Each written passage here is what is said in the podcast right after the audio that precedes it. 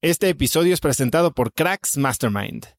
Cracks Mastermind arranca un nuevo ciclo anual y quiero invitarte a aplicar para ser parte de esta comunidad. Pero, ¿qué es Cracks Mastermind exactamente? Bueno, Cracks Mastermind es una comunidad de mexicanos y mexicanas con negocios exitosos. Pero no solo eso, también compartimos una mentalidad de crecimiento y buscamos vivir intensamente para tener resultados extremos que tengan impacto en nuestras empresas y nuestra sociedad.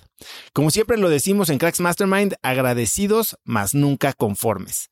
Fundó esta comunidad en 2021 para darle a sus miembros herramientas y experiencias que les permitieran escalar su negocio e incrementar su facturación al mismo tiempo que escalan el nivel de intensidad y de satisfacción en todos los aspectos de sus vidas. En Cracks Mastermind tenemos un lema, vidas intensas y resultados extremos. Sí hay manera de tenerlo todo, sí podemos crear negocios enormes y tener vidas que en verdad disfrutamos vivir. Si tienes una empresa grande y estás escuchando esto, considera esto como una invitación mía y formal para formar parte de este grupo porque estoy seguro de que podemos lograr todo eso juntos en comunidad. Quedan muy pocos lugares para el ciclo anual, así que si quieres ser parte, llena tu aplicación en cracksmastermind.com y espero verte muy pronto. Una vez más, es cracksmastermind.com. Este episodio es presentado por LAPI Laboratorio Médico. Si bien Cracks es el podcast número uno de negocios y tecnología, he notado que los temas relacionados con el bienestar y la calidad de vida son de los que más interés generan con la audiencia. Cada vez somos más conscientes de la importancia de nuestra salud y debemos aprovechar las herramientas que tenemos a nuestro alcance para mejorarla.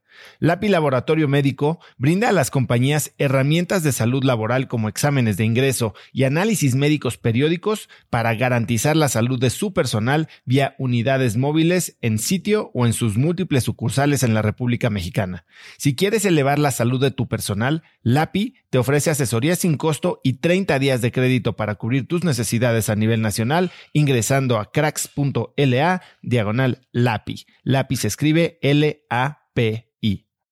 Hola y bienvenidos a un nuevo episodio de Cracks Podcast. Yo soy Osotrava y entrevisto cada semana a las mentes más brillantes para dejarte algo único y práctico que puedas usar en tu vida diaria. No olvides que esta y todas mis entrevistas están disponibles en YouTube en video, así que ve a youtube.com diagonal Cracks Podcast y dale suscribir para no perderte de ningún episodio de estreno. Mi invitada de hoy es Gaby Vargas. Puedes encontrarla en Instagram como arroba Gaby-Vargas-G. Gaby es una escritora mexicana, conferencista y comunicadora de prensa, radio y televisión.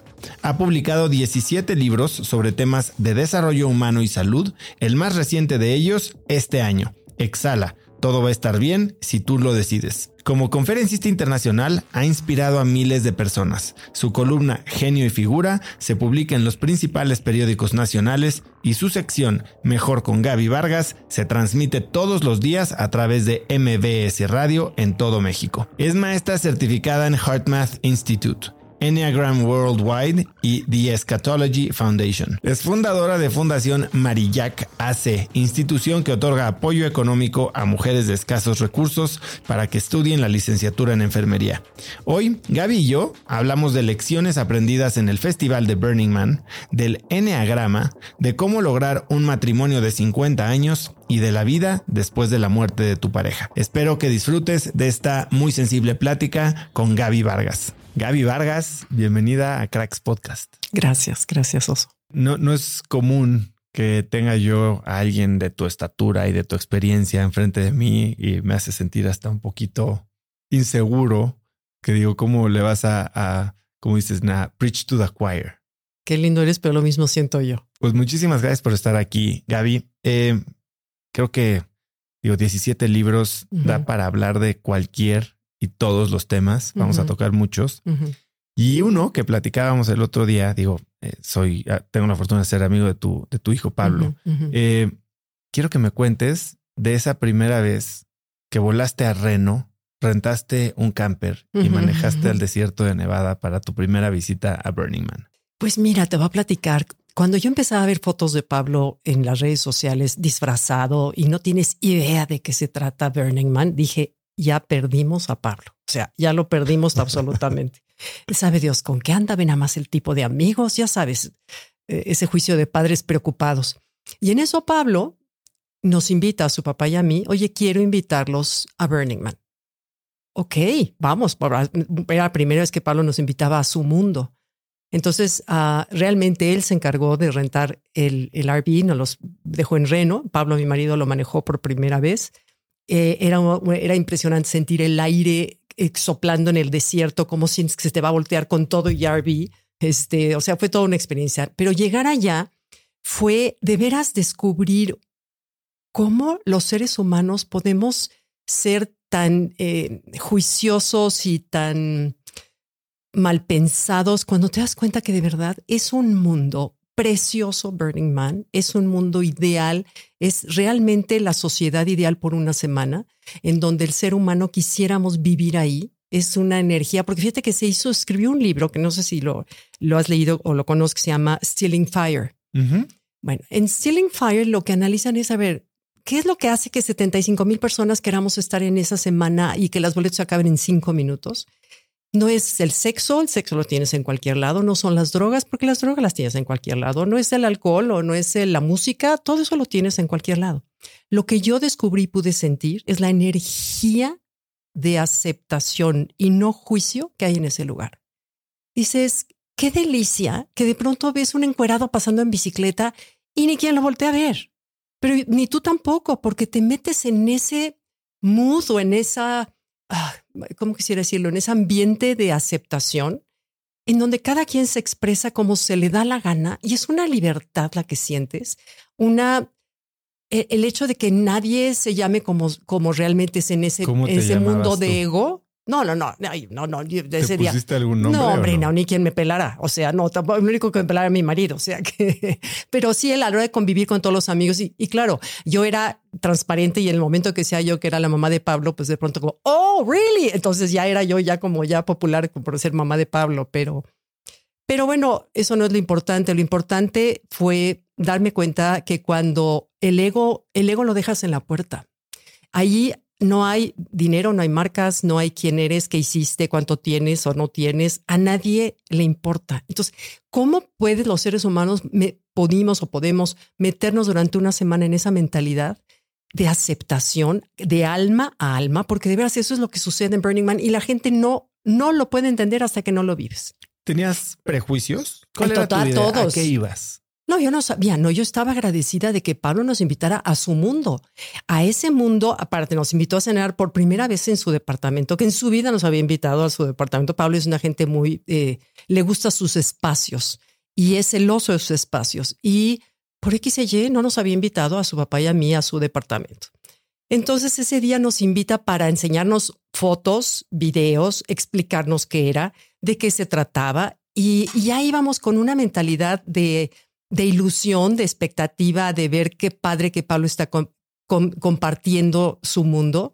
Y a la hora que nos dimos cuenta lo que era el Mayan Warrior para Burning Man y cómo Pablo de verdad manejaba un campamento de 150 personas con un liderazgo tan, y eh, digo, está horrible que yo le diga que soy su mamá, pero, pero es que es la verdad y creo que es la opinión de muchos, con un liderazgo tan, tan low, o sea, tan, tan de bajo perfil, tan, tan él siempre hasta atrás. Eh, sin embargo, todo marcha perfecto porque mira que llevar para 150 personas comida, agua, tiendas de campaña con aire acondicionado, más el art car, más, o sea, todo sí se necesita tener toda una organización atrás.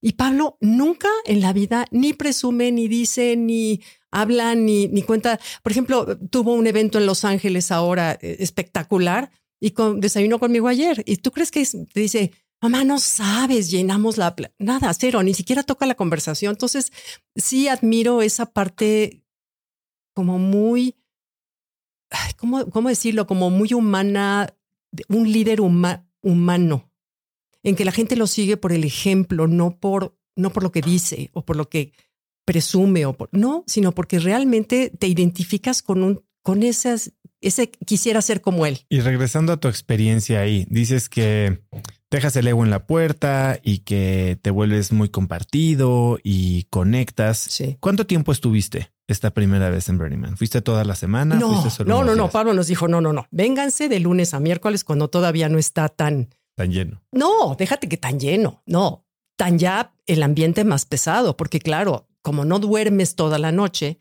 eh, empieza a acumularse eh, pues todo, ¿no? Las experiencias empiezan a ser más intensas, la gente empieza a estar más en el filo. Y no, estuvimos de lunes a miércoles y nos regresamos felices, felices, claro, no, no, no, bueno, ahora me, me recuperé 15 días después. O sea, de veras, si tú planeas en qué lugar es menos, menos habitable o más hostil, es, es, allá, el desierto. En la noche hace un frío tremendo, en el día un calor que no sales. Eh, las tormentas de arena son cada cinco minutos. Tienes que salir con cubierta de ojos, de cara, de todo, y te ataca la tormenta de arena como balazos en la piel, balazos. Este, e, el agua es escasa, la comida. Pablo y yo nos levantamos, por supuesto, a la una de la tarde, porque después de desvelarnos toda la noche, y ya había el desayuno, ya había pasado y la cena era hasta las ocho. Entonces, ¿sabes cuál era nuestra comida? Un helado que uno, uno de los del campamento aportó, porque tienes que aportar algo a tu campamento y el campamento aportar algo a la sociedad. Bueno, alguien aportó una crema de un, helado de una máquina de esas como de Dairy Queen, ya sabes. Bueno, esa era nuestra comida durante tres días, o sea, porque no había otra cosa de que alimentarte más café o cervezas o lo que fuera, no clases de yoga que eran los que ofrecían otros campamentos, pero entonces entiendes cómo, cómo eh, las cosas materiales no es lo importante para sentirte feliz de verdad. ¿eh? O sea, esa es otra de las experiencias que te da ese, ese lugar. No tienes comodidad de nada, este, y esa incomodidad hace que el ego se quite y en esa incomodidad sale o brilla más el espíritu, el alma, el, lo que somos cada quien, ¿no? Para mucha gente les dicen que después de una experiencia como Burning Man no tomen decisiones eh, trascendentes en un mes, ¿no? Para que tengan este tiempo de asimilar toda esta idealización de lo que podría ser la vida, porque como tú dices, todos querríamos vivir ahí y la gente de repente se sale y dice, no tengo esto que era perfecto y entonces mi vida es una basura y empiezan a hacer cambios que, de los que después se arrepienten. Mm. Em, tú te llevas, no digo que hayas tomado una decisión eh, que, arruine tu vida, pero te llevaste algo que aún mantienes. Muchísimo. Sabes que esa experiencia sí perfila tu manera de ver la vida. Y como hemos sido tres años, fuimos, bueno, dos, dos con mi esposo. Pues híjole, no me acuerdo qué año fue, pero habrá sido ah, el 17, 18. Luego, por supuesto, luego fuimos, el, el, fuimos dos años seguidos, luego vino pandemia, el cáncer de Pablo, y luego Pablo muere en mayo y Burning Man era en agosto. Y yo, por supuesto, ni siquiera tenía pensado ir. Y Pablo me dice, mamá, vente. Ve, yo tenía problemas de cadera que tenía que operarme. Y yo decía, ¿cómo voy a ir a Burning Man sin poder caminar, sin... Y este, mamá, vente, yo te organizo todo, vente. Y dije, ¿por qué no? O sea, hay que decirle sí a todo en la vida, voy. Y me fui con Paola, mi hija, que también por primera vez iba con su esposo y sus tres hijos. Y dije, qué oportunidad de convivir con mis nietos en ese lugar. Bueno, tú no sabes qué cosa más padrísima era. O sea, fue precioso. Me consintieron todo mundo, todo el equipo de Pablo me estaba. O sea, de veras fue precioso. Fue lo más enriquecedor del alma. Llevamos también un, un pequeño altar al templo del. Eh, te iba a preguntar por eso. Ajá, sí. Este, y, y, fue precioso porque son, es un templo, obviamente, donde no tiene religión ninguna, sino simplemente es honrar lo sagrado no importa qué religión y nombre tenga. Y, y, era dejar y, y, luego la quema del, del, nos tocó la quema del man, pero no la quema del, del templo porque era el día siguiente y nosotros nos fuimos, sí, el sábado. A las 3 de la mañana salimos porque si no te tardas exactamente un día entero en salir. Entonces a las 3 de la mañana estuvo perfecto. Este, y, y, fue precioso, fue un momento de unión familiar muy bonita, muy bonita, pero más muy chistoso. Fíjate que como hay veces en que hay, hay señales en que recibes y no te das cuenta en el momento que Pablo sale en el Mayan del campamento para cruzar a, playa donde estaba el templo y ves que tiene la música esa que tiene una música que es preciosa como de inicio de guerra, ¿no? De tambores. Y salimos con eso y en eso viene una tormenta de arena enorme. Y el momento de llegar al templo, ¡pum!, se acabó. O sea, y luego sentíamos, no sé, sentíamos la presencia de Pablo que estaba ahí. O sea, de Pablo, mi esposo, que estaba ahí con nosotros y que quería expresarse y así lo sentimos. Y fue, fue, fue muy, muy bonito. Quiero regresar a muchas de estas cosas de las que hablas, ¿no? Eh, el, cáncer de Pablo, la relación que construyeron.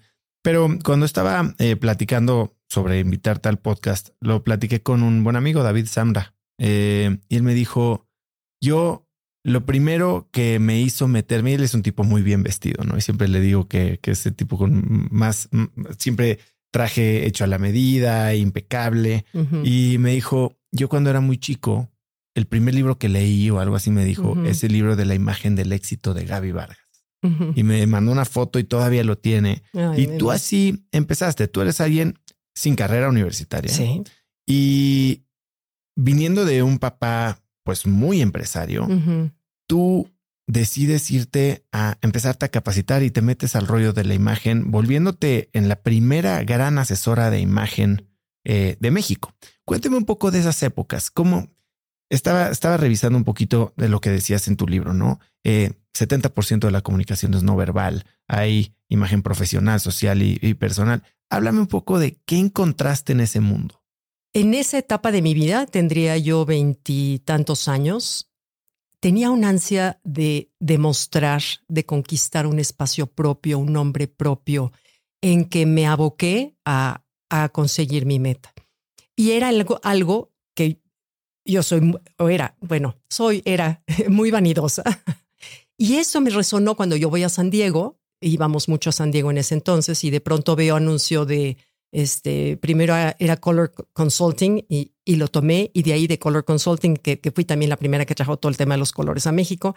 De pronto te vas metiendo en ese, ya sabes, cuando te conectas con una cosa, te conectas con la otra y de pronto me entero de un profesor de consultoría de imagen en San Francisco, California y dije, voy a ir, esto es lo mío. Y bueno, ya sabes, cuando el corazón te, te resuena de que esto es lo mío, que es realmente como la guía que hay que seguir para, para saber a qué te dedicas, cuando el corazón brinca y dices, es que no me importa lo que tenga yo afuera, yo aquí quiero estar y quiero aprender. Entonces aprendí de este señor divino que se murió de SIDA, eh, maravilloso maestro, duro como, como, o sea, directo, duro al grano, despiadado a la hora que te analizaba, porque éramos un grupo como de 100 personas en ese curso que dio en San Francisco, California. Te analizaba. Ah, sí, sí, claro. Ah, sí, sí, sí, sí, claro. Te hacía, te pasaba al frente y te hacía pomada. O sea, pero no sabes lo que aprendí de todo lo que analizaba a los compañeros. Todo, todo, todo, todo. Él tenía frases maravillosas. Dice, tú entra a un baño de esos públicos y tú nada más ves los zapatos de la gente. Por los zapatos sabes la personalidad de quien está ahí atrás. Y sí es cierto. Y luego decía, tenía otra frase que decía, nada habla más de ti que tu pareja y tu pelo.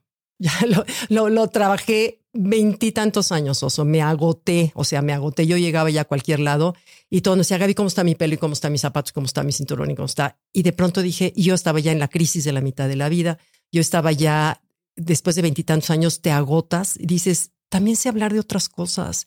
Y ya mi propia búsqueda ya se había agotado eso, porque tú vas creciendo en el camino. En eso se muere Adrián, mi hermano, se muere Pachela, mi, una de mis mejores amigas.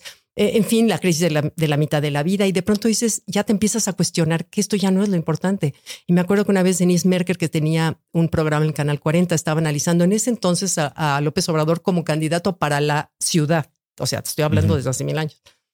Y me habla, me dice, Gaby, por favor, voy a tener un programa con los candidatos de distintos partidos. Por favor, ven analizarlos e imagen. Y le dije, ¿sabes qué, Denise? Ya no. Un día, o sea, un día ya sentí que ya mi corazón no brincaba y dije, ¿sabes qué, Denise? Ya no, ya no, ya no me voy a dedicar a eso. Pero ¿cómo? ¿Cómo vas a echar a perder tantos años de, experiencia y tanta... Ya no, gracias, ya no. ¿Y tenías un plan B o sabías hacia dónde ibas? No, no. Y le dije a Pablo, mi esposo, le dije, ¿sabes qué? No sé hacia dónde voy, pero sí quiero ir hacia una búsqueda de ahora lo que ya nombro como el hilo dorado. O sea, hay un hilo dorado que agarras la punta y una vez que agarras la punta ya sigues en esa búsqueda y en esa y no sabes nombrarlo, no sabes qué es, pero quieres algo que te llene, que te algo que te lleve a tu interior.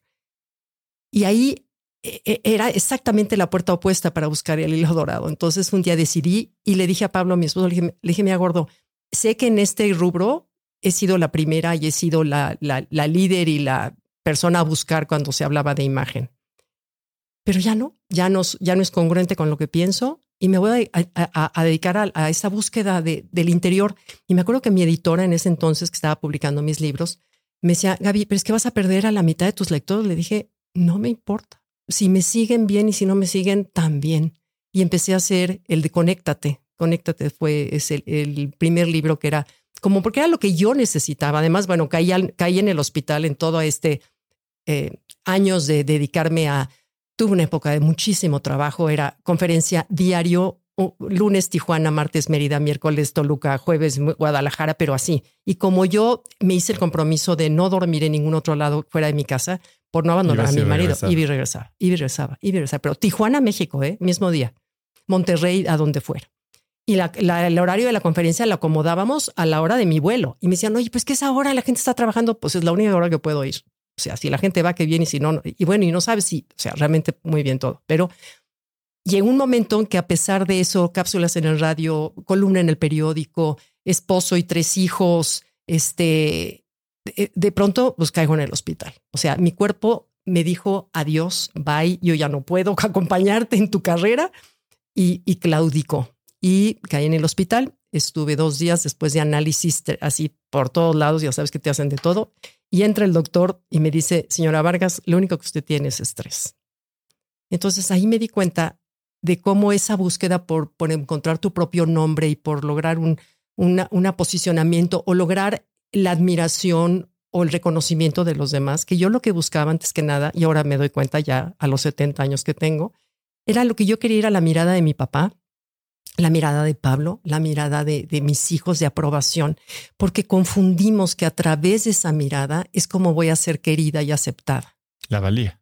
Sí. O sea, tú ante ti, cuando estás en esa búsqueda de ego absoluto, en, ante ti no te has reconocido valioso. Y, buscas la aprobación de las demás para que a través de la mirada yo cobre valía personal. Y esa es la, en la trampa que caí y que caemos muchos. Y, y ahora veo cuando jóvenes que están en, ya sabes, todo el día en redes sociales, todo el día, todo el día, todo el día posteando, todo el día, reconozco tanto esa sensación de querer ser reconocido, pero tiene un costo muy alto. Tiene un costo muy alto, lo pagué. Eh, también llegó un momento en que Pablo estaba, mi marido acaba yo entregar uno de los libros a la editorial, siempre lo entregas como por julio, agosto para que salga para diciembre. Y es una chamba hacer un libro, o sea, no te puedes imaginar. Y me acuerdo que estábamos en Cancún, eh, yo agotada, así acostados los dos en el camastro, fuimos con mis hijos y con lo que conté en el libro, con mis hijos y mis suegros. Y de pronto, así tomados de la mano, ¿eh? con el turquesa enfrente divino, dices, ay, qué rico que estoy respirando ahorita. Y este, y oigo a Pablo, mi marido, que me dice, vieja linda, no me acuerdo si me dijo vieja linda, pero así me decía. Este, me decía, me siento el último en tu lista de prioridades y he tomado la decisión de irme de la casa. Pero me lo dijo con un tono oso y con una tranquilidad que entonces yo dije, híjole, esto sí está pensado, esto es en serio, no es el resultado de un pleito de pronto, ya sabes, esos que dices cosas y luego te arrepientes. Y, y, y ahí en ese abismo que sentí que me caía un agujero negro, así, todo se desapareció. El azul del turquesa se, se convirtió en negro, se lo succionó todo un, un, hoyo negro. Así, así lo sentí. Y en ese momento dije, es que de nada, de nada vale. Ni los libros, ni la carrera, ni el éxito, el reconocimiento, nada si no estoy con Pablo, mi marido. Y tú no sabes lo que a mí esa caída me sirvió para retomar el balance que lo pierdes porque el ego, el ego te grita y te dice, haz, haz, haz, haz, haz. Y el alma por allá atrás tiene otra vocecita que te dice, bájale al ritmo, pero no la oyes porque el ego habla muy fuerte. Y, pero a partir de esa caída y del hospital cuando caigo por estrés, fueron dos llamadas, la muerte de mi hermano Adrián, fueron como una rachita de, ya sabes, de llamadas de atención, de jaladas de tapete que la vida te da.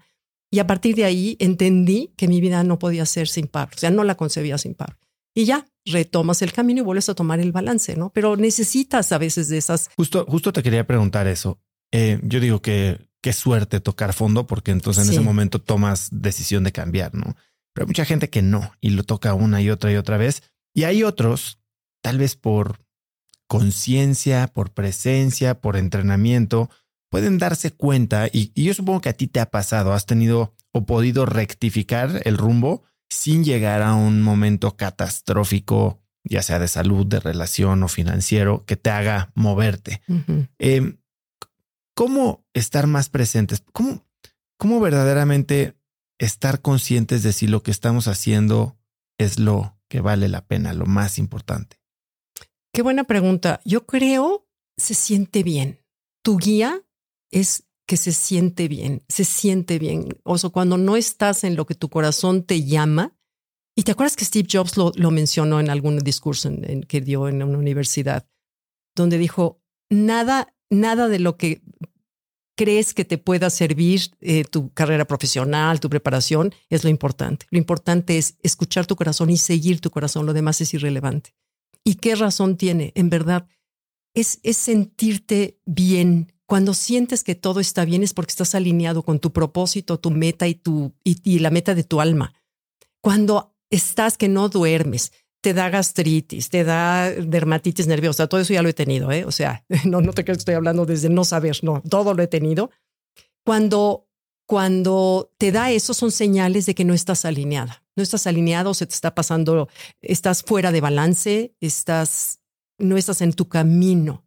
Cuando estás en tu camino, todo se siente bien. Y me tardé muchos años en aprender esta lección.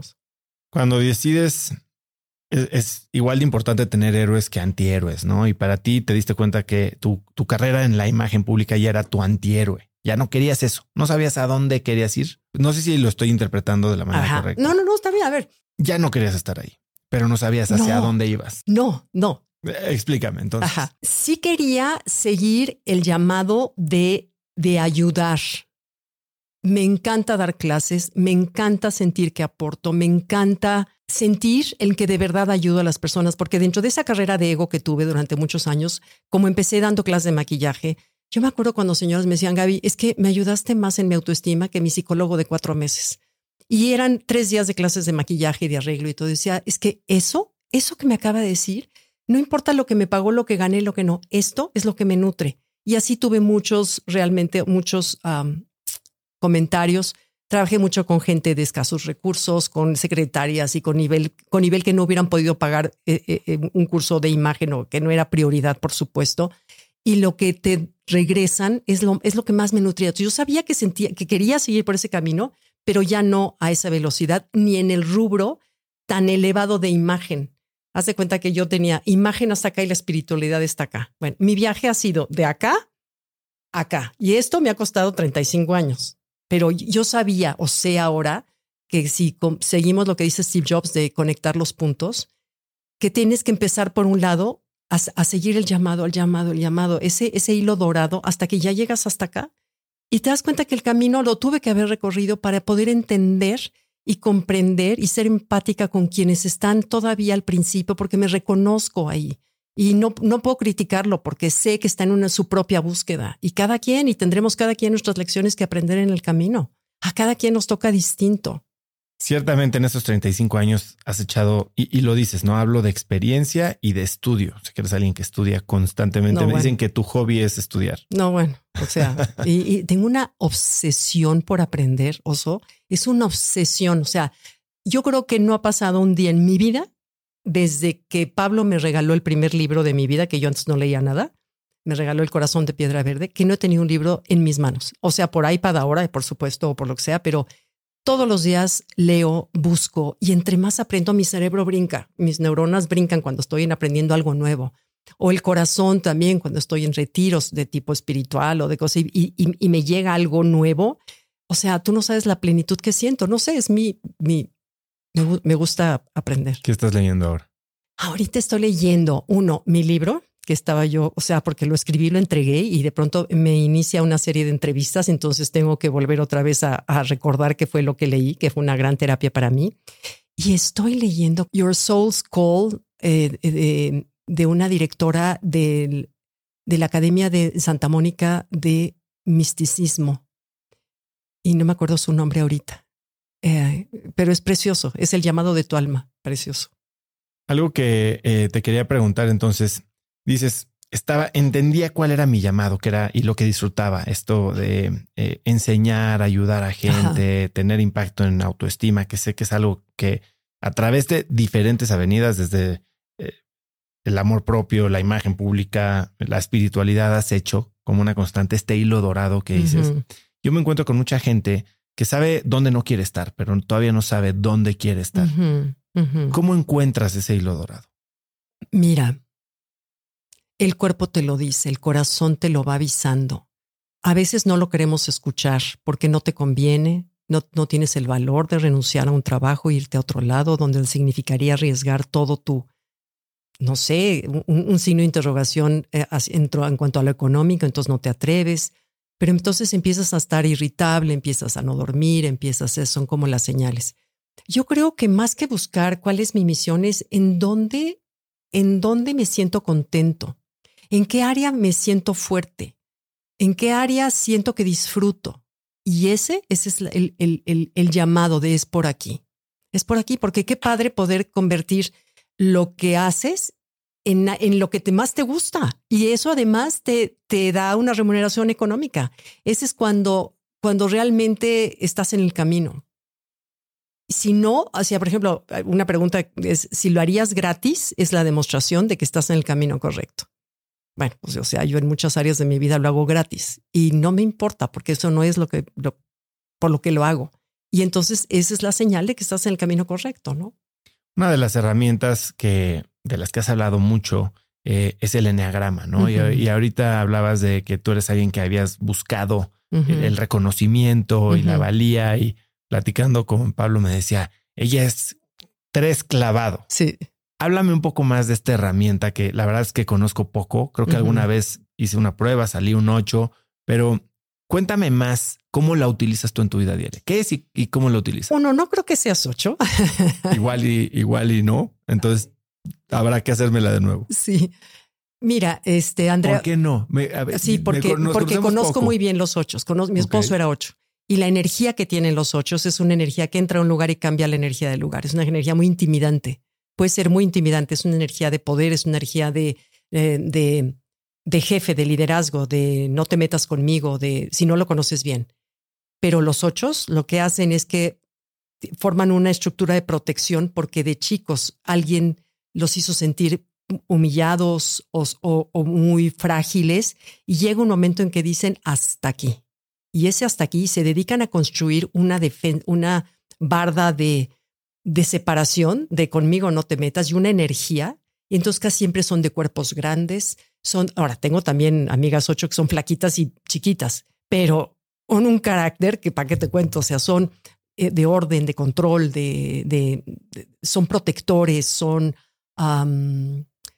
eh, en fin, son, son las, tiene un, porque hay en todos los números hay el, el trabajado y el enfermo y el promedio. El trabajado, el enfermo y el promedio. ¿Qué significa eso? Haz de cuenta, por ejemplo, un 3, te voy a decir, te hablar del mío y, creo que también sea del tuyo.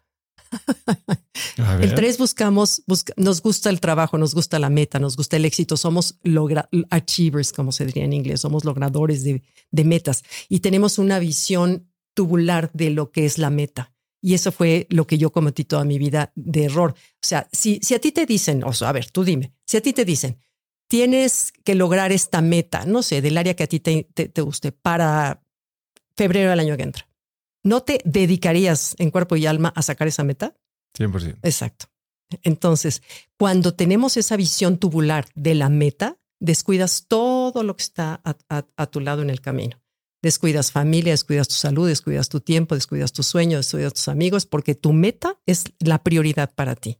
Eso es la, la principal, te mueve ser reconocido, ser admirado, este, te mueve, ese es, la, y, digo, cuando eres tres puedes reconocer a otros tres.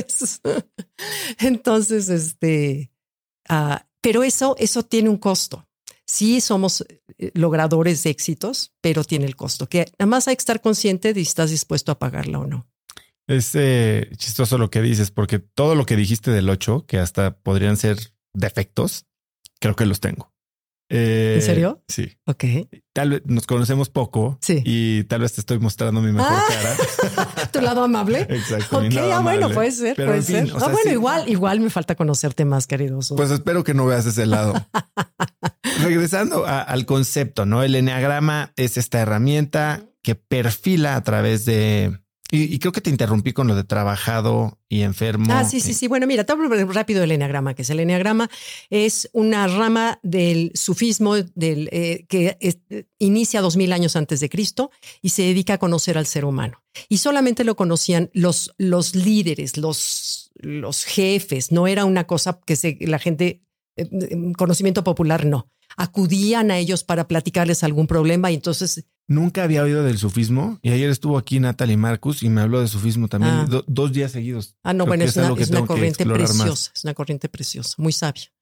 Este, y ah, siempre se transmitió en tradición oral eh, este, este autoconocimiento. Incluso los jesuitas los jesuitas usan el enneagrama, sin nombrarlo enneagrama, usan para hacer de tus efectos composta para ser una mejor persona. O sea, el momento que tú reconoces tu lado oscuro y es horrible, porque así si te sentías Juan Camaney, eh, bueno, te ponen un espejo y te dicen, haz cuenta que alguien se mete dentro de ti y te conoce mejor que tú. Y no puedes decir que no. Cuando realmente atinas a lo que es tu personalidad, o sea, te quedas y son, se llama porque son nueve personalidades, pero no quiere decir que el mundo entero sea nueve. Todos tenemos un poquito de las nueve, pero hay una que predomina. Y lo, para poder saber es qué te mueve. ¿Qué te mueve? ¿Te mueve la admiración? Porque una cosa es que te mueve el cariño, ese es el número dos, ese es, ay, quiero que, quiero que me quieran, esa es otra personalidad. El uno es el perfeccionista, en fin, hay... ¿Cuáles son las nueve? El uno es el perfeccionista, es el que es todo perfecto, ordenado, cuadrado, así todo. y cree que el mundo lo va a aceptar siempre y cuando esté dentro de esa perfección. Número dos es el, el, ser el querible, el yo te hago, yo te traigo, yo te ayudo. Servicial. El servicial, pero tienen una agenda, este quiero para que me quieras. O sea, hay gente que sí, en verdad, sí hace las cosas cuando estás muy sano por ayudar a los demás, pero enfermo puede ser una manipulación. Y todo esto parece que tiene, bueno, tiene que ver con el efecto que tienes en los demás o la No, no, no, contigo, contigo. No, no, no, no, no, con tú como tú eres, tú como tú eres. Y este, y es cuando yo fui al primer congreso de Enneagrama, que Andrea, mi hermana, me invitó con Helen Palmer, que es una de las picudas del Enneagrama a San Francisco, y estuve una semana con, estudiando con 60 personas de todo el mundo lo que era el yo llegué, o sea, como peregrina guadalupana, no tenía idea de a qué iba.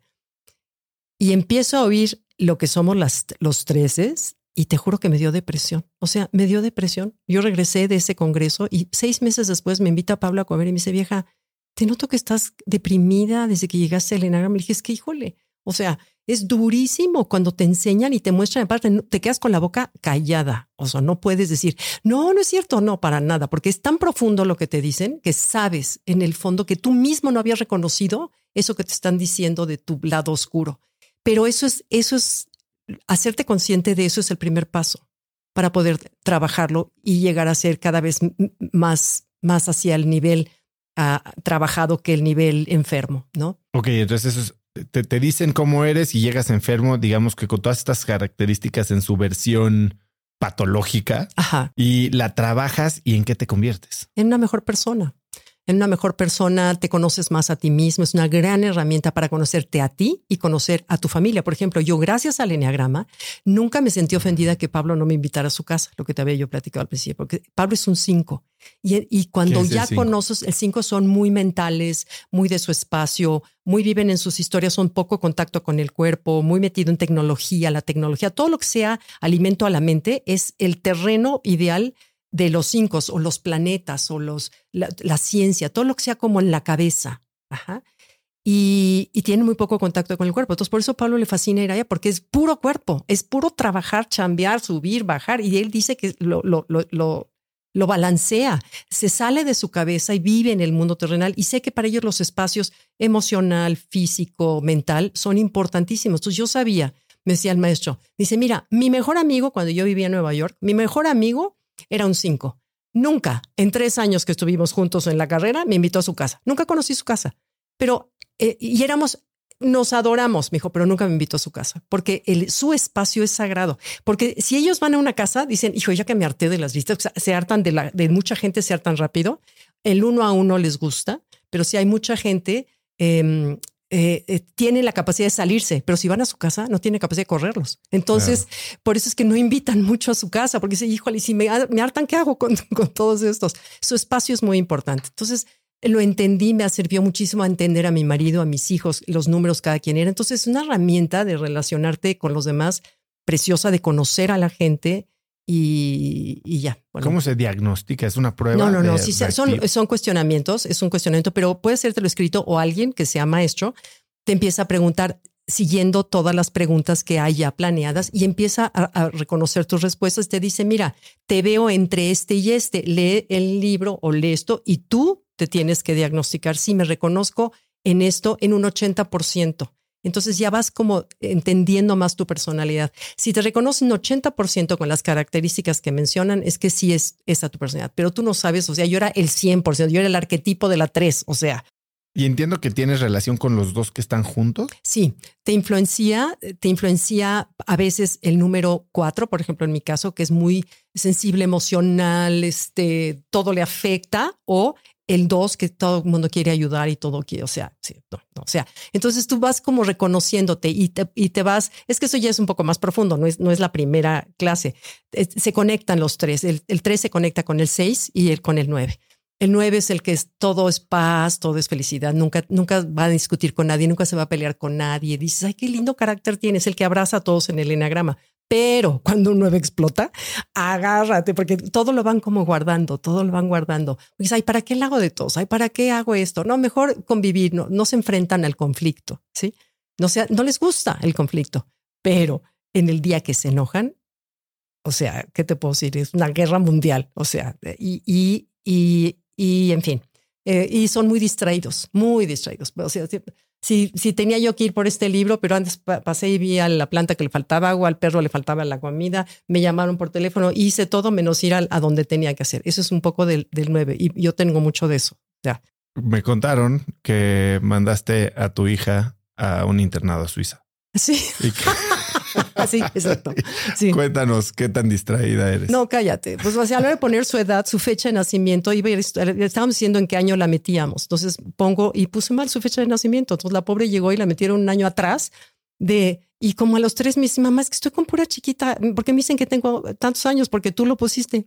O sea, ups, perdón, mi vida. Sí, sí, soy, sí, sí, totalmente. Sí, sí, puedo ser muy distraída. Si, si quisiera yo hacer la prueba, eh, aprender, leer algún libro? ¿Hay alguna herramienta, algún autor Uy, sí, Andrea, mi hermana, es maestra del Enneagrama. Andrea, porque juntas fuimos a esa ida de, de, San Francisco, fuimos las dos de iniciadas. Te estoy hablando hace 15 años. Y yo me certifiqué como para yo entender para mí qué era el Enneagrama, entender a mi familia y entender un poco más a la gente. Pero Andrea se dedicó a especializarse, a dar clases y es muy buena maestra. Y escribió un libro que se llama Enneagrama Conócete, donde viene, eh, está muy fácil, muy ameno. Andrea es muy de, que me expliquen bien y Andrea así explica las cosas y es muy fácil su libro y muy, muy bueno. Hablando de libros que te explican, eh, tú uno, algunos de tus libros los hiciste en coautoría con, con, Jordi, Sí. Y, y son libros que explican diferentes temas, pero entiendo que tú hablas de este camino del, de lo técnico, digamos, a lo espiritual de 35 años, pero también fuiste una persona que nació en un seno familiar muy religioso. No muy religioso, muy conservador. Bueno. Sí. Eh, y que cuando publicas estos libros tienes algo de, de rechazo por parte de incluso de grupos religiosos. Ah, bueno, bueno, absoluto. O sea, sí, o sea, ahí entendí el concepto de cuando te dicen defenestrada. O sea, en italiano fenestra es una ventana y se usa mucho en un, es un término que se usa, me defenestraron o lo defenestraron, es que te avientan por la ventana. A mí me defenestraron después de los libros de Cubole que hice con Jordi Rosado, de todos, de los legionarios, del Opus Dei, de, o sea, completamente porque sale antes de que existiera o se expandieran las redes sociales, porque a lo mejor existían, pero nadie todavía no se conocían.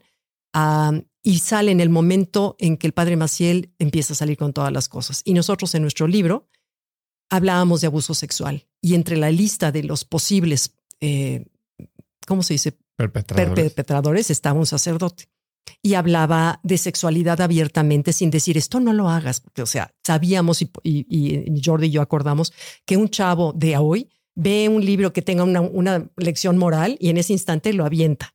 Entonces decidimos que queríamos informar a los jóvenes y decir, esto es lo que te pasa y así es. Tú decides sí o sí no. Entonces, eh, y hablamos de todos los temas abiertos por primera vez. Y fue una combinación muy, muy buena. Jordi es una gran persona, de verdad, este, cuando uno lo ve así en la tele y que es todo relajante, es todo así. No, no sabes qué ser humano más lindo es. Y nos costó mucho trabajo porque su, tono era muy irreverente y el mío era pues de mamá. O sea, había una mamá más conservadora y más, este, pues no sé, conservadora. Entonces, de pronto me mandaba Jordi sus escritos porque me dice, oye, salió todo esto porque en el gimnasio estamos haciendo elíptica y junto me dice Jordi, oye, ¿tú eres la mamá de Pablo González? Sí. Ay, oye, ¿tú eres Gaby Vargas? Sí. Oye, ¿qué crees? Fui a una boda el otro día y desde que llegué a que me senté, tres gentes me dijeron que tenía que leer tu libro de la imagen del éxito. Porque me, he visto fatal. Oye, es, ay, comentamos y me dice, oye, ¿por qué no haces un libro para chavos? Le dije, ay, pues, ¿por qué no? Ya están muy, muy lejos de los chavos, ya no. Le dije, pero ¿por qué no lo hacemos? Me dice, va. Y yo dije, se quedó en plática de gimnasio. En la tarde tenía yo una propuesta de índice con todos los temas hecho por Jordi, perfectamente bien presentado. Y dije, esto va en serio.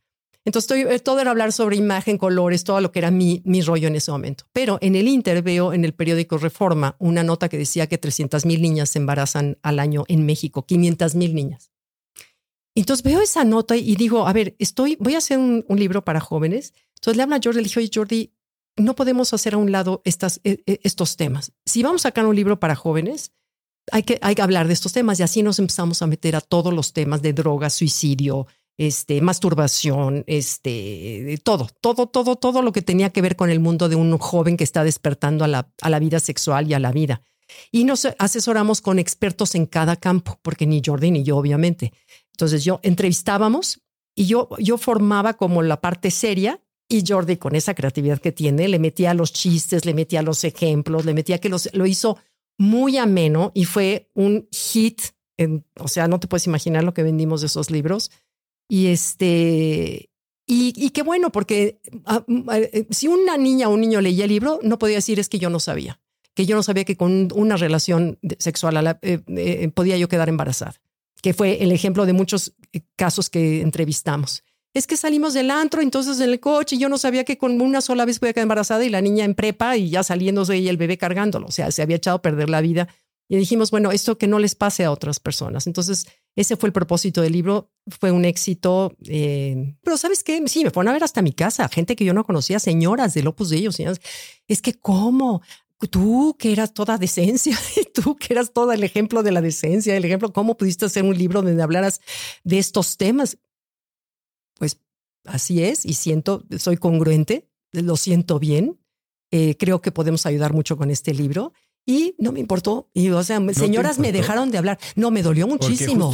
no, me dolió muchísimo. Claro que me dolió. ¿Cómo manejas el rechazo cuando eres alguien que tu personalidad entera, número tres, sí. está basada en la aprobación? En la aprobación. Sí, qué buena pregunta. Sí me dolió muchísimo y sobre todo me dolía que las señoras, que antes eran mis compañeras, porque yo iba a, los legionarios, en esa búsqueda del hilo dorado, en el primer lugar donde busqué fue en, eh, con los legionarios me iba a un grupo que te juntas una vez a la semana y te leen algo y pero ya sabes, como de búsqueda de espiritualidad. Y las mismas señoras compañeras mías me dejaron de hablar, no me saludaban, oso. Y ya, o sea, y, sí, sí, fue muy duro, pero me sirvió, todo sirve, todo sirve. Con el tiempo me di cuenta que me hizo más, quizá fuerte, que me hizo más uh, resiliente, y que yo estaba congruente con lo que en ese momento pensaba que debía de, de hacer. Y luego pasó y ya se diluyó y ya se diluyó y la gente entendió cuando salió todo el padre Maciel que pues que mi libro, me acuerdo que una señora me dijo, es que es el diablo mismo tu libro, el diablo mismo, imagínate. Pues yo que era de los legionarios, entonces pues este, pues te das cuenta que no es el diablo mismo, estamos plasmando la realidad que está viviendo los jóvenes ahorita y queremos avisarles de los posibles riesgos que tiene hacer esto, ¿no? Y hoy cuando tienes un proyecto, vas a tomar una decisión que implica, y creo que cada vez es más difícil no hacer enojar a alguien, eh, por qué haces o por qué no haces o por cómo lo haces, ¿cómo decides? ¿Hasta dónde te extiendes? ¿Hasta dónde abordas un tema? ¿Hasta dónde te expones? Mira, el escribir este libro de Exhala fue una prueba para mí de escribir desde otro lugar siendo una persona donde hablamos las metas y todos mis 16 libros anteriores habían sido escritos desde el cerebro, desde la, universidad tal, eh, las investigaciones de tal, la alimentación de ahora dice que, o sea, porque de todos los temas que te hicieran vivir mejor, esa ha sido mi pasión. Entonces era desde relaciones, alimentación, ejercicio, eh, meditaciones, lo que fuera. Pero siempre hablando desde la cabeza. Y un día en el hospital con Pablo, en la, esa última semana que podía hablar consciente, este, le dije, ay, gordo, tengo que escribir, porque cada semana, ¿eh? cada semana, tengo 25 años escribiendo y no hay una semana que haya dejado de escribir. No importa si es Navidad, cumpleaños, pandemia, viaje, lo que quieras, cada semana entrega un artículo. Y no es fácil, te juro que no es fácil. Es un hora de hora de que escribo. Bueno, estábamos en esa semana en el hospital, yo en Rochester con la cabeza, te podrás imaginar, metida en el tema del cáncer de Pablo y cómo sacarlo. Es en ese momento. Y de pronto dijo, Pablo, ay, gordo, tengo que ya entregar el artículo y no tengo de qué escribir, no sé de qué escribir. Me dijo, ay, vieja, ¿por qué no hablas del corazón? Cuando escribes desde tu corazón te sale tan bonito. Prométeme que vas a escribir desde el corazón. Me quedé pensando y le dije, ójole, o sea, hace cuenta que me está diciendo que me pide que me aviente al abismo, un área que no conozco, un área que no sé, un área que... Y le dije, pues te lo, te lo prometo. Y hasta ahora he mantenido la, su promesa, mi promesa, y, y bueno, este libro está escrito desde otro lugar, desde otro lugar donde sí expongo cómo soy y lo vulnerable y lo frágil y lo que no es lo mismo escribir de teorías a vivirlas. Pablo me decía cuando nos enojábamos, me decía, deberías escuchar a una señora que tiene unas cápsulas en la radio que dice cosas muy bonitas. Entonces, este, y sí, este es el primer libro y por eso, ya sabes, estoy un poco como, sí, qué padre, pero al mismo tiempo como, ya sabes, así como, a ver qué va a pasar, e, e, ese mismo salto al abismo, porque está escrito desde otro lugar. Y yo espero, yo espero que, que, cuando escribes del corazón la gente lo recibe desde ese lugar. Y, y creo, espero que sea de ayuda, aunque mi meta al escribir el libro no fue ayudar. ¿Cuál es la meta? Mi meta fue mi propia terapia. Sanar. Sanar. Tú no sabes lo sanador que es escribir tu experiencia, sacarla, sacarla. Si no se queda aquí una energía metida y el momento que agarras la pluma y escribes o la computadora, es una manera de canalizarlo y se sale. Y a la hora que tienes que revivir cada momento del dolor que pasaste y de las historias de amor que, todo, que, que vivimos, fue una, un viaje tan sanador. Entonces, ese realmente fue mi propósito y ojalá y mi experiencia ayude a otros. Pero si te soy honesta, nunca pensé, voy a escribir para ayudar a otros, no jamás. O sea, para yo sanar. Yo creo que cuando haces las cosas, como dicen, está en los negocios, no rasca tu propia comezón. Estás siendo tu propio cliente, te das cuenta que hay muchísima gente que es igual que tú y que le sirve mucho más algo real que conoces profundamente que algo que estás asumiendo o haciendo desde el cerebro, desde un estudio. Y al final, y, quiero entrarle un poquito más al libro porque si es pues, la historia de una relación de 52 años eh, que salta entre los momentos de la relación y cómo se fue construyendo desde que tenías que 14 años hasta el momento de la muerte de Pablo hace pues, menos de dos años. Un año y medio. Eh, y después lo cierras con un poco regresando a, esa esencia eh, cerebral, dando tips muy concretos, ¿no? De qué hacer para salir, cómo, cómo viviste tu duelo, pero después esta, este how to que, te ha caracterizado los últimos 25 años. Sí. Algo que me deja a mí y que sí me, me puso sentimental es e, estas pláticas con Pablo en los últimos meses. Eh, te dije cuando llegaste, me dieron ganas de tener lo que tú tuviste. Eh, y te hace incluso los momentos difíciles que puedes haber pasado en los últimos meses o las últimas semanas, recontextualizarlos y ponerlos en perspectiva y decir, bueno, estás empezando un camino que podría ser así de bonito, ¿no? Cuéntame un poco más de tu relación. ¿Qué es lo que la hace durar tanto también? Mira, fue un amoroso, de veras. Y no lo digo, uno, porque Pablo murió, no lo digo porque ya no está, como dice una amiga, y ahora resulta que el marido era lo... No, te juro por Dios que no. Y la gente que nos conoce sabe que tuvimos un amor tan profundo.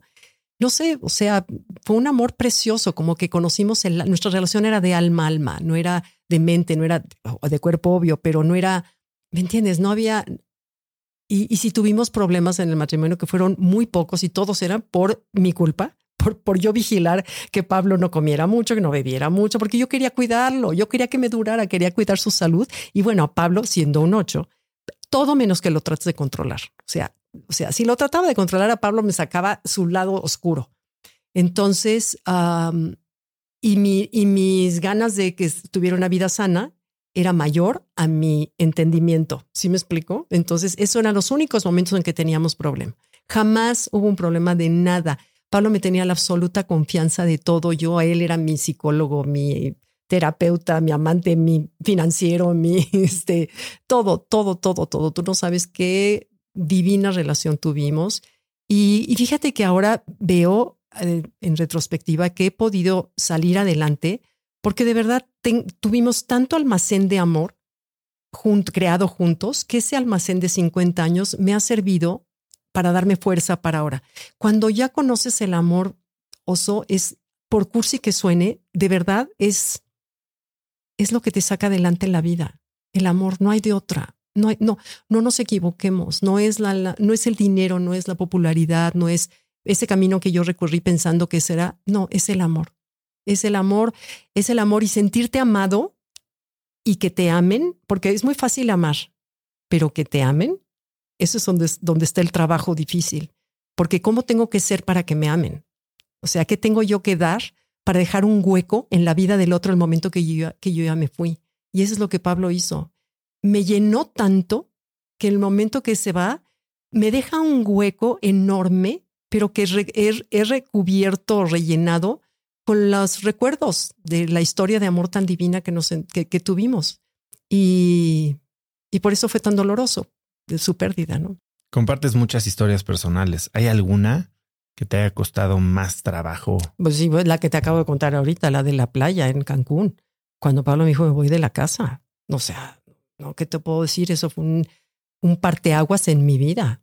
Pero tenía que compartirla porque, o sea, además sacarla me alivia eh, y, y, y, y, le da un punto de equilibrio otra vez a mi vida, ese, ese rompimiento, digamos, ¿no? Cuando llegan estos momentos en los que te preparas para vulnerarte más de lo que estás acostumbrado o acostumbrada, ¿cómo te preparaste? ¿Cómo fue este, mm. este toma de decisión de es muy fácil se pudo haber quedado fuera, no del libro esta historia y te evitabas una incomodidad? Que había que ser honesta, y había que ser auténtica y tenías que mostrarme como soy. Y eso así fue mi vida, así fue. Le pido perdón por haber sido a veces tan eh, vigilante de su salud, eh, que te digo que desayunaba en la casa y le daba su jugo verde en la mañana, lleno de todas las verduras y proteína en polvo, ya sabes, y Pablo se lo toma y decía, ay, qué bueno, ya desayunó bien. Fíjate nada más mi grado de codependencia. y Pablo salía y se iba con unos tacos al venadito. Entonces ya, o sea, para decir, ya, ya le di gusto a Gaby para no tener pleito y me voy a comer unos tacos. Y ya después se convertía ya en broma, pero el corazón tiene todos los espectros, tiene desde la tristeza más grande y la alegría más grande. Y cuando hablas desde el corazón, tienes a, tu, a tu alcance todo el espectro del corazón y tienes que sacarlo, ¿no? Algo que mencionas mucho es el acompañamiento que tuviste de una tanatóloga. Eh, hace unos cuantos episodios estuve aquí a Gaby Pérez, eh, una gran tanatóloga. Ha sido un episodio sumamente popular que a mucha gente ha ayudado mucho. Pero tú mencionas de estas conversaciones alrededor de la muerte que tuviste precisamente con Pablo. dices que es importante hablar con más naturalidad de la muerte.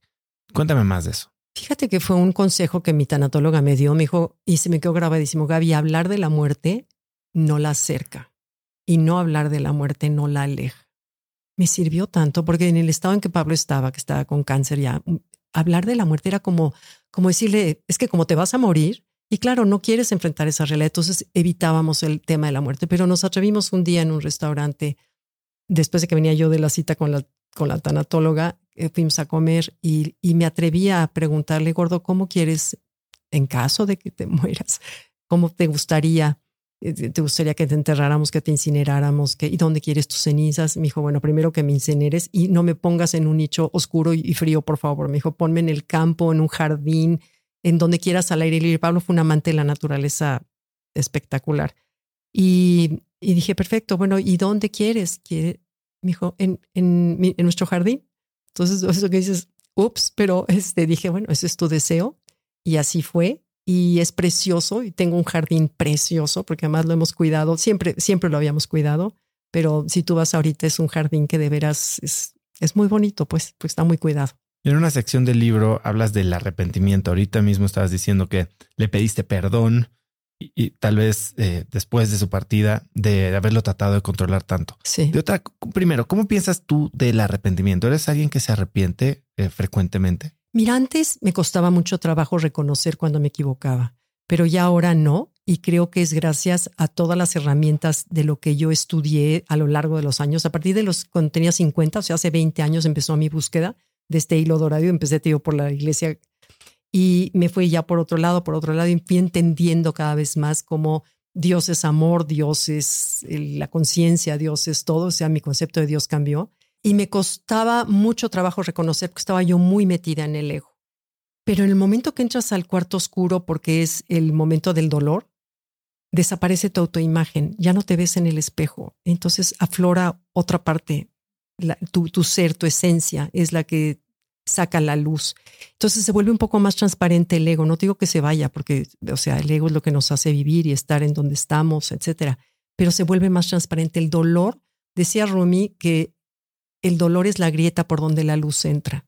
Entonces, uh, eso fue para mí y ahora puedo ver uh, el regalo que ese dolor me ha dado, los regalos que ese dolor me ha dado. Me ha hecho crecer, me ha hecho conocerme mejor, me ha hecho uh, ser más auténtica, me ha hecho ser más empática con gente que tiene este dolor o ha vivido un tipo de dolor que antes cuando vives en el ego como viví yo, te vuelves hasta ajena a, o sea, porque lo único que tienes es tu visión tubular y te vuelves ajena al, a los dolores o lo que otra gente vive.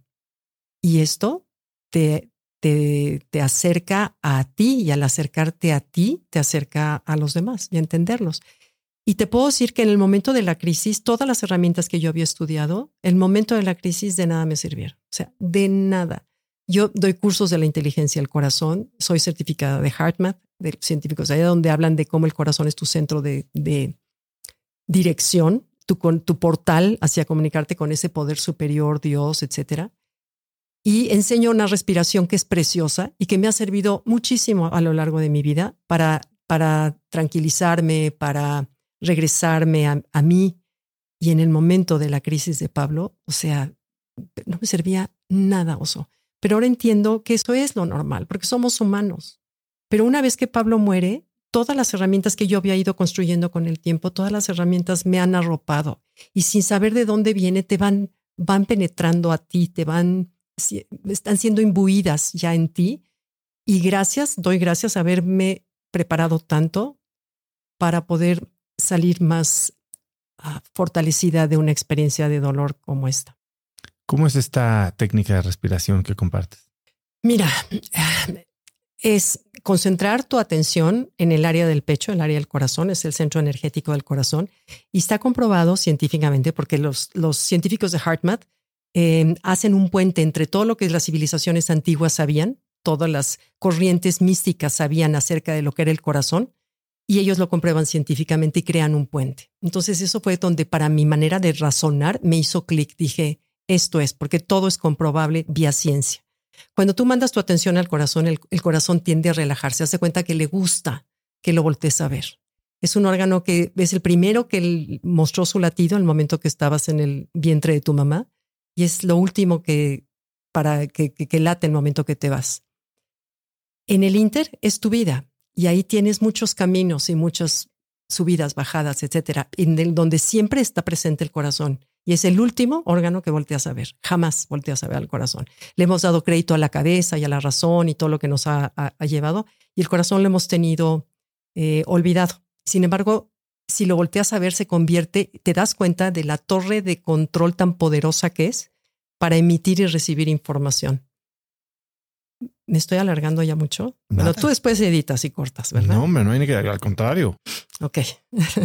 mandas tu atención al corazón. Cuando lo mandas, el corazón, te juro que hasta se cambia la sensación del corazón, como que se reconoce. Y eso es una reacción del corazón de, de gracias. Y empiezas a respirar a través del corazón.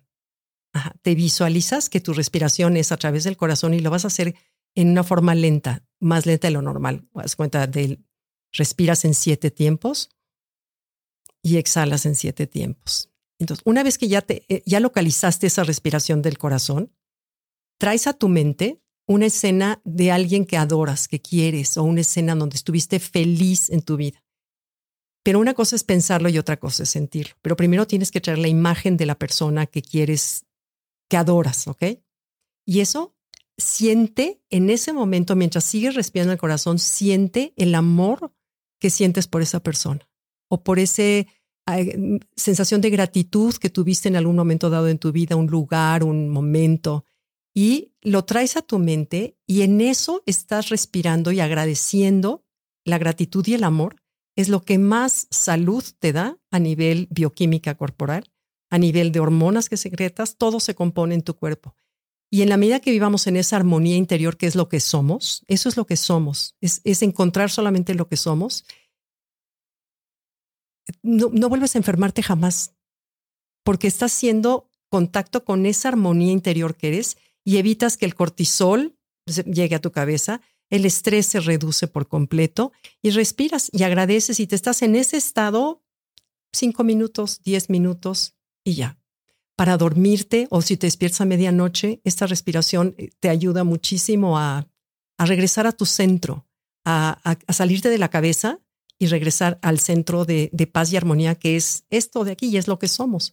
Pero el cerebro está, es una corriente, una radio prendida todo el tiempo y entonces tapa un poco la, la energía, no, no un poco, totalmente tapa la energía del corazón que está presente, nada más que no lo volteamos a ver ni le pedimos ayuda, pero ahí está.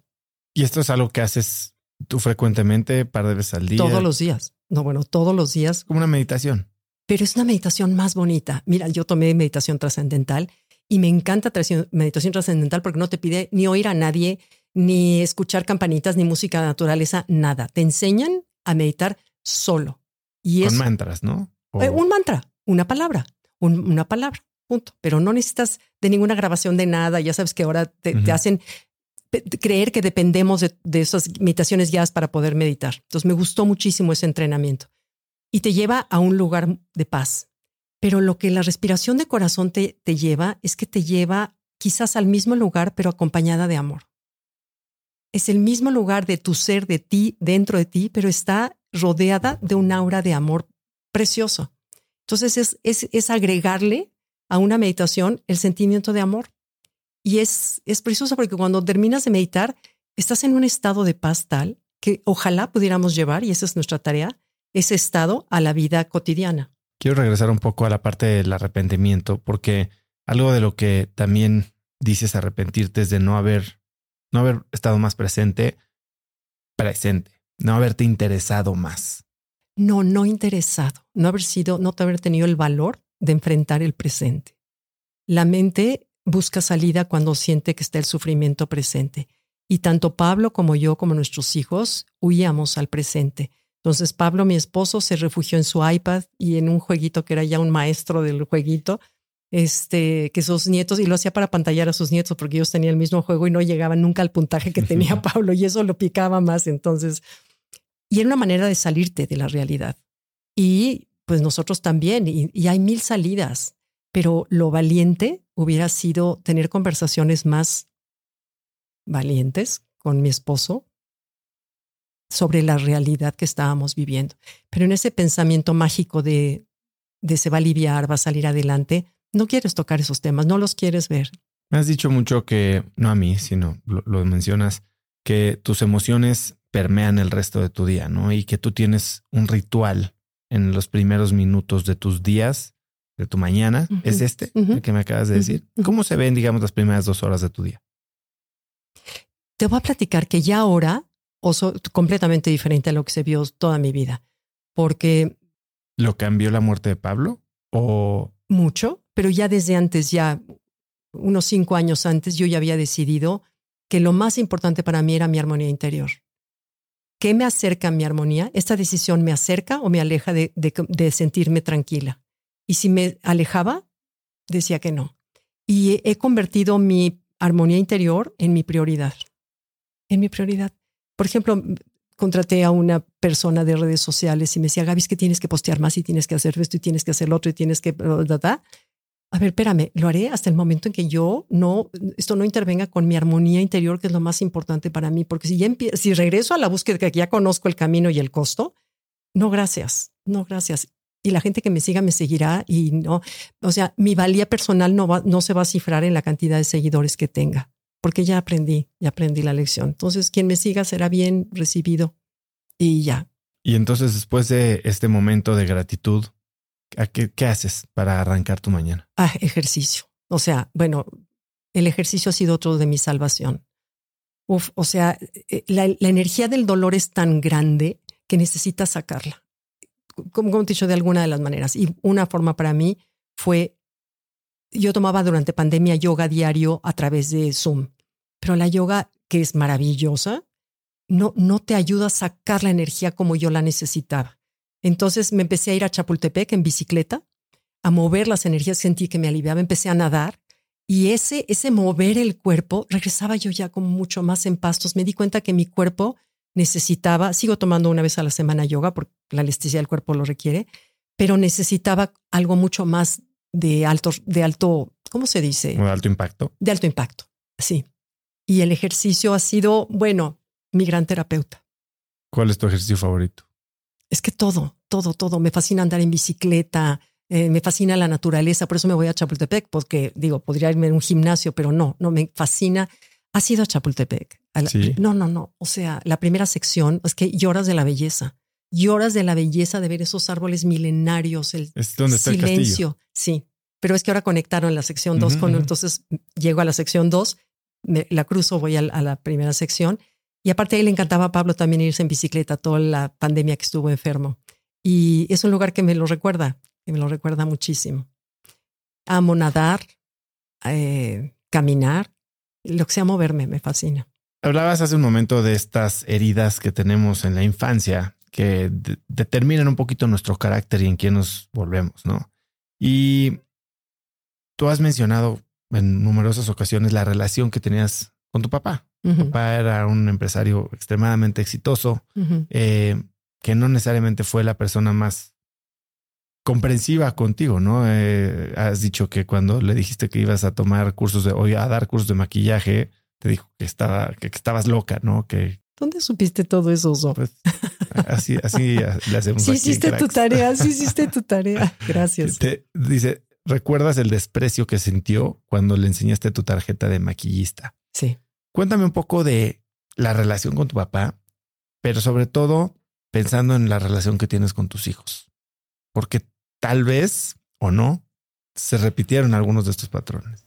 Mira, yo creo que sí se repitieron algunos de los patrones. Mi papá fue un hombre de, que salió de la nada, no estudió, o sea, estudió la sexto primaria en la escuela de, pública, se metió de soldado porque dice que le daban, dice que se metió por vocación con B grande porque le daban de comer tres veces al día.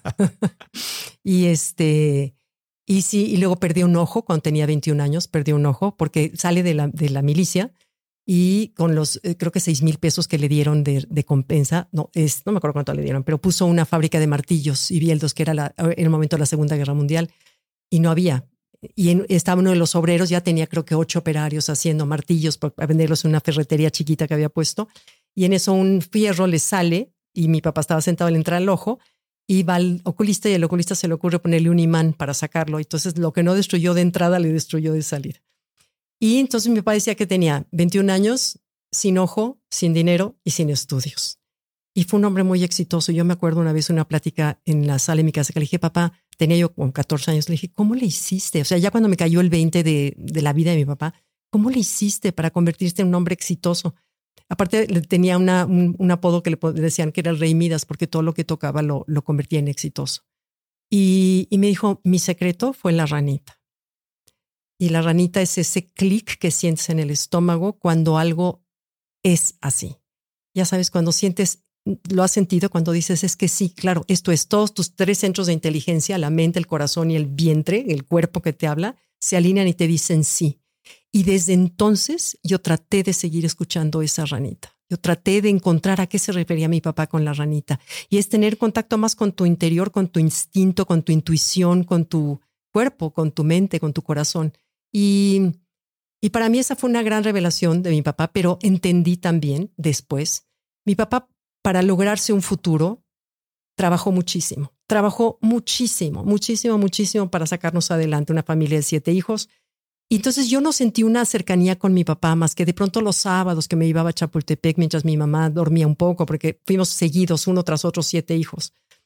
Y, y no, sí, sí me hizo falta más cercanía de mi papá. Y yo creo que a lo mejor repetí ese patrón, porque pues así es, así es un poco como que yo me dediqué a trabajar y perdí un poco la cercanía con mis hijos. Y bueno, pues ya, ya me constelaron, ya, ya lo constelé, este, y pues sí, ni modo, actúas con las herramientas que en ese momento tienes, Oso. Y esa es lo que nos hace ser más compasivos cuando voltamos hacia atrás y perdonarte a ti mismo, porque en ese momento no tenía las herramientas que tengo ahora.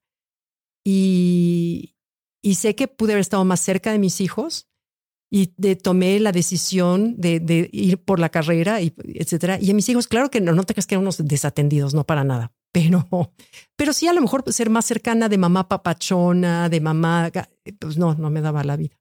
Entonces yo creo que sí, sí lo repetí. Ahora, tu papá eh, dices que era muy dicharachero, que tenía esta. Tenía, dichos muy sabios, muy sabios. Mi papá Compárteme fue un inteligente de la calle. Como no estudió, él, él tuvo que salir adelante a través de conocer a la gente. Y de- dice mi papá que cuando le entregaba el contador los estados financieros en papel, dice que le veía el brillo de los ojos. y a través del brillo de los ojos sabía si estaba diciéndole, o sea, si era, esta, o sea, tenía una, un feeling para conocer a la gente intuitivo, maravilloso. Porque eso tuvo que hacer para salir adelante. ¿Cuáles eran sus dichos? Ah, los dichos. Mira, por ejemplo, orden dada y no vigilada vale para una chingada. Este, y, y si es cierto, otra decía, ah, ay, dice las señoras, velas, las ves todas bonitas, restiradas, dice nada más veles el caminadito y ahí te vas a dar cuenta de la edad.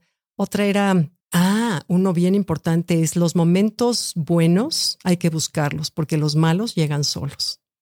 Y de veras, hay- ah, procura todos los momentos buenos, festeja todo, invita a tus amigos, eh, ah, procúrate hacer reuniones, porque los momentos malos solitos te van a llegar. Entonces, eh, a cada rato que tenemos una organización de, de la familia, una invita, una comida o algo, nos acordamos del dicho de mi papá.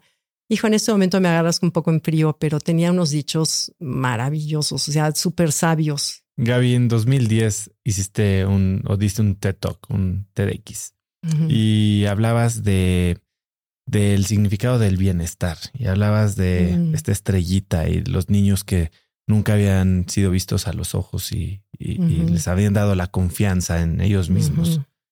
Y también has hablado muchas veces de esta curva de la felicidad de estos estudios, ¿no? Como a los 25 años empiezas a, a declinar hasta más o menos mi edad, 44, 45, y que de aquí empiezas a subir hasta más o menos tu edad cuando estás plena y básicamente el mundo te vale gorro y haces lo que quieres.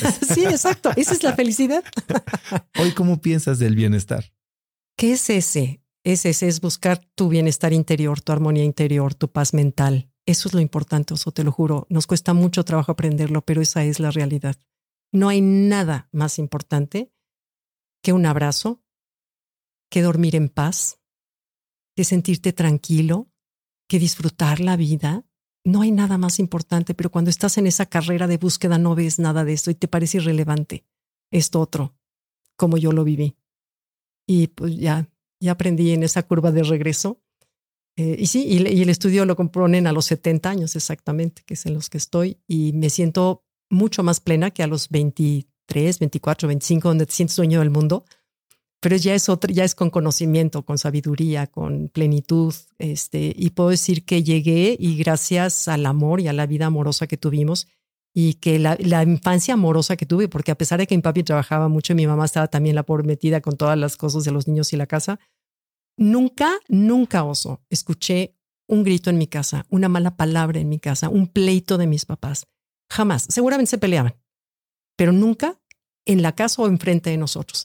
El único recuerdo que yo tengo fue cuando tenía yo ya 18, 19 años, mi papá era director de Canal 8 y se había ido con Lola Beltrán y un grupo de, de, los directores del canal a un bar y mi mamá se puso furiosa y a las 3 de la mañana oí, oí el pleito por primera vez, hasta me quedé así porque era una cosa que yo nunca había escuchado. Y no sabes cómo les agradezco a mis papás el, el haber tenido, habernos dado ese tapete tan bien tejido, amoroso y de ejemplo de matrimonio, porque mis papás fueron un matrimonio divino, mis abuelos fueron un matrimonio precioso mi abuelita no veía nada y mi abuelito la pintaba. Mi abuelita tenía mácula y mi abuelito la maquillaba antes de salir. No fueron, o sea, como he tenido ejemplos muy bonitos de amor en mi familia y espero haber sido un buen ejemplo para mis hijos y nietos. Tal vez esta pregunta eh, suena rara, pero estás entrando a una nueva etapa de tu vida, ¿no? Eh, tras la, la muerte de Pablo. ¿Qué es lo que más te emociona de esta nueva vida? Ay, me asusta y me emociona, pero confío en la vida sola, en, en que gracias agradezco a la vida tener mi trabajo.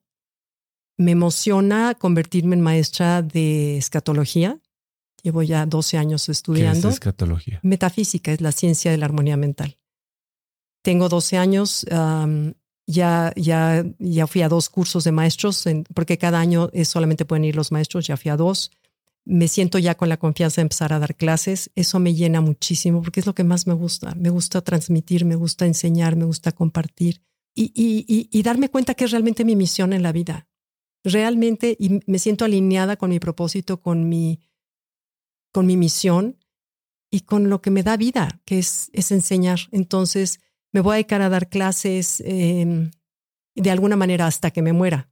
De, de esto eh, estoy también estudiando el segundo nivel de la inteligencia del corazón. Entonces, pues bueno, es, eso me apasiona, Oso, y no sé de más que venga, pero por lo pronto agradezco tener, hijo, haber construido este otro castillo aparte del castillo familiar, haber tenido mi propio castillo. No sabes eso lo que me ha servido y lo que agradezco. Y para cerrar, Gaby, si pudieras escribir un mensaje en el cielo para que millones de personas lo vieran, ¿qué diría? Escucha tu corazón. Escucha tu corazón para todo. Es una vocecita que no habla con palabras, habla con sensaciones, habla con emociones y habla con tan sutil, tan sutil, que si le hiciéramos caso, seríamos más congruentes y más plenos.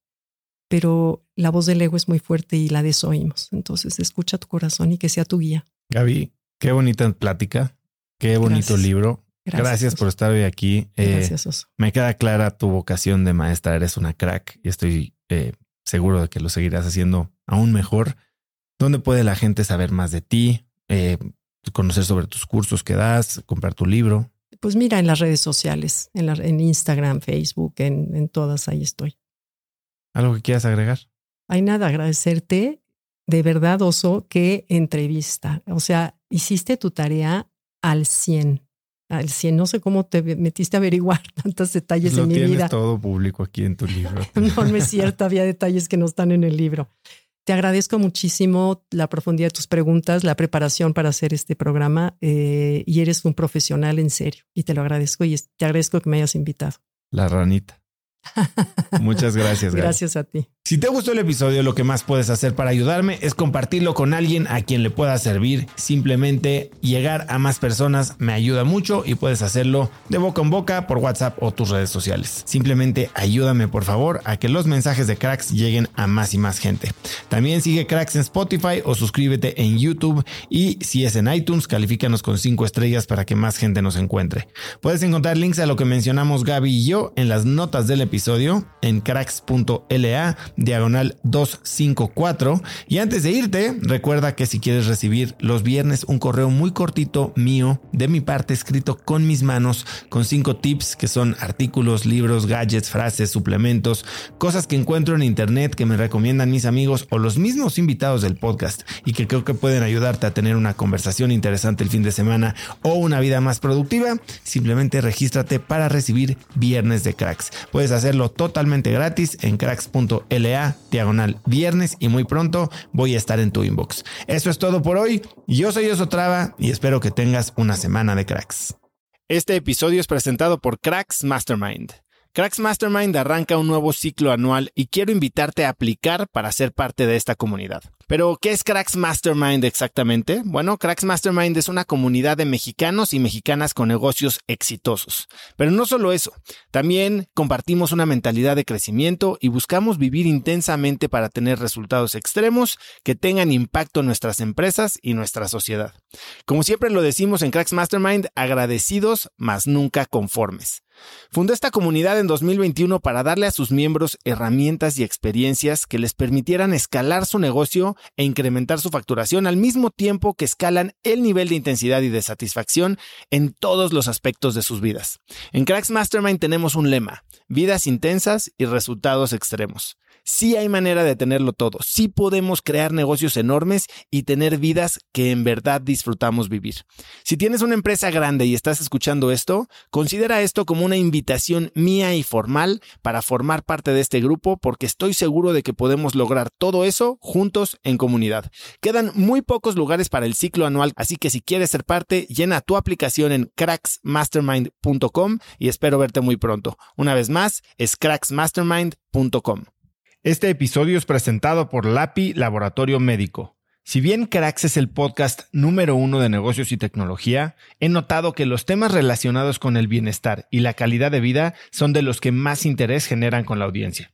Cada vez somos más conscientes de la importancia de nuestra salud y debemos aprovechar las herramientas que tenemos a nuestro alcance para mejorarla. LAPI Laboratorio Médico brinda a las compañías herramientas de salud laboral como exámenes de ingreso y análisis médicos periódicos para garantizar la salud de su personal vía unidades móviles en sitio o en sus múltiples sucursales en la República Mexicana.